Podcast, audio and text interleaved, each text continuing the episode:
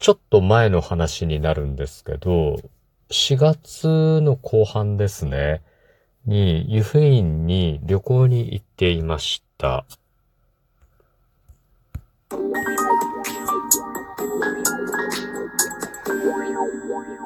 ご機嫌いかがでしょうか？いつもリアクションやお便りなど応援ありがとうございます。224回目の配信です。今日もご術研究所からカイメンタルアドバイザーの占い師名映がお送りいたします。この番組は熊本の裏表のある占い師の私こと名映がお客様と鑑定以外での接点を持ちたいと考え、普段気になったことや思ったこと、ためになりそうなこと、皆さんのちょっとした疑問への回答などを占い師の視点で独断と偏見を交えてあれこれと呟いています。えー、4月の下旬ぐらいにですね、大分に足を運んで、まあ、湯布院という温泉街に、え、旅行に行ってきました。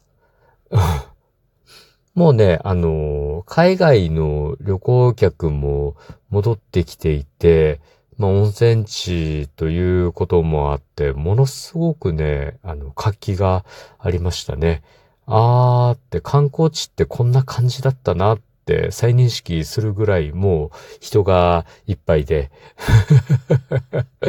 あの、面白かったですね。うん。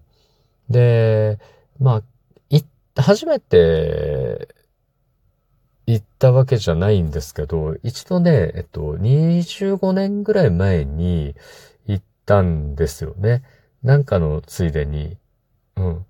で、当時、ちょっとこう、ものすごく体が疲れていて、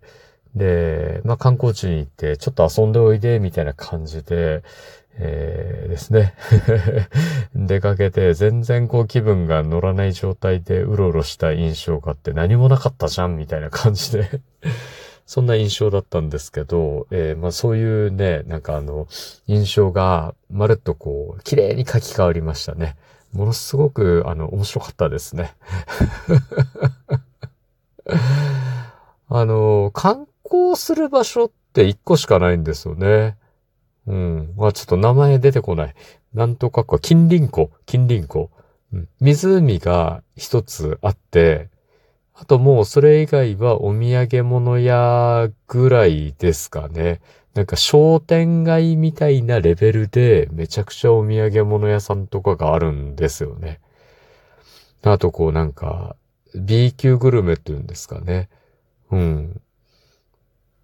そうだな、あの、一昔前のなんかこう、屋台とか参道の賑やかさみたいな、あの、夜市の時の、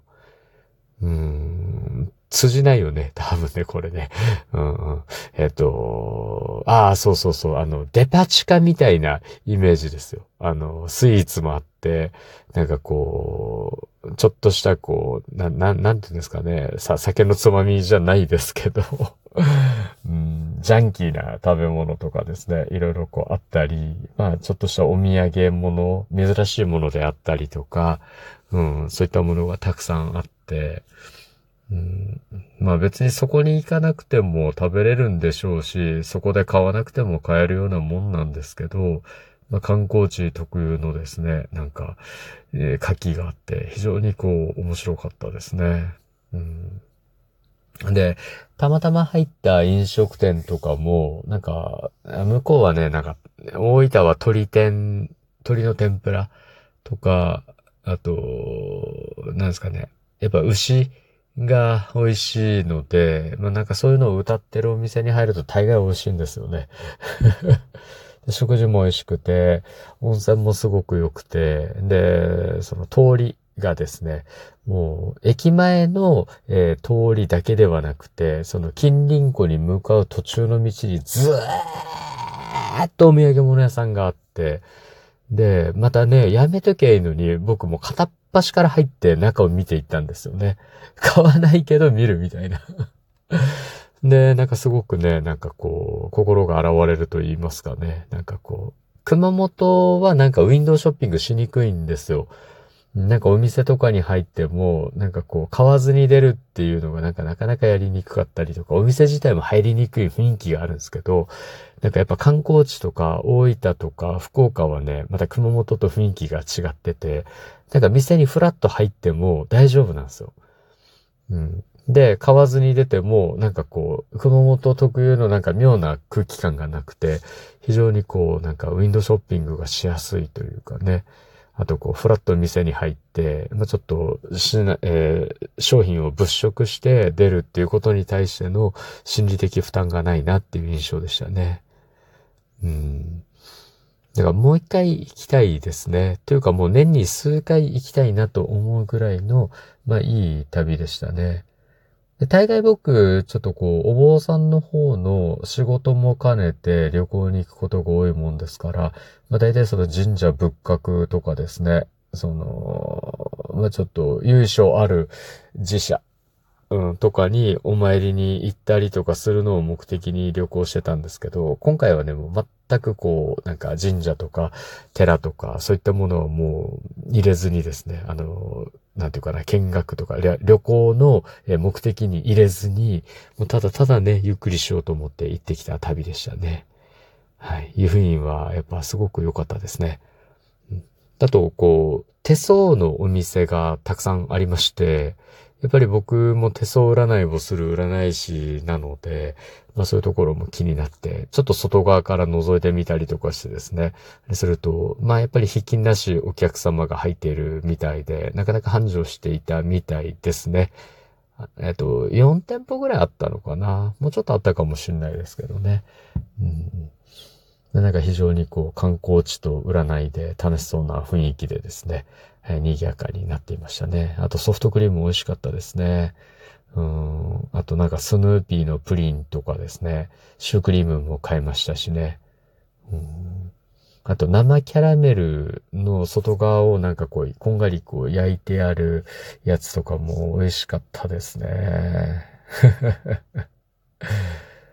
うん。あ、あと、ドクターフィッシュに足突っ込みました。で、僕の知ってるドクターフィッシュももちろんあったんですけど、なんかね、あの、ちょっとこう、ピラニアみたいな大きさのドクターフィッシュ、なんかね、大きめの、普通の、あの、なんか、メダカをちょっと大きくしたようなドクターフィッシュのおよそ6倍ぐらいの大きさのドクターフィッシュがいて、あれにも足を突っ込んだんですけど、本当になんかね、足を食われてる感覚がしましたね。で写真も撮ったんですけど、ちょっとあまりにもね、汚いのでお見せできないなと思って、ちょっとこれはね、あの、伏せておきますが、はい。写真も撮っていろいろやってみました。まあそういう体験も面白かったですね。はい。に宿行くと、今度はなんか、外国人もいっぱいでですね。で、僕、ちょっとこう、見ようによっては中国系の顔立ちをしているらしくて、最初ね、あの、英語で話しかけられちゃったんですけど、あの 日本人ですと。なんなら九州人ですと。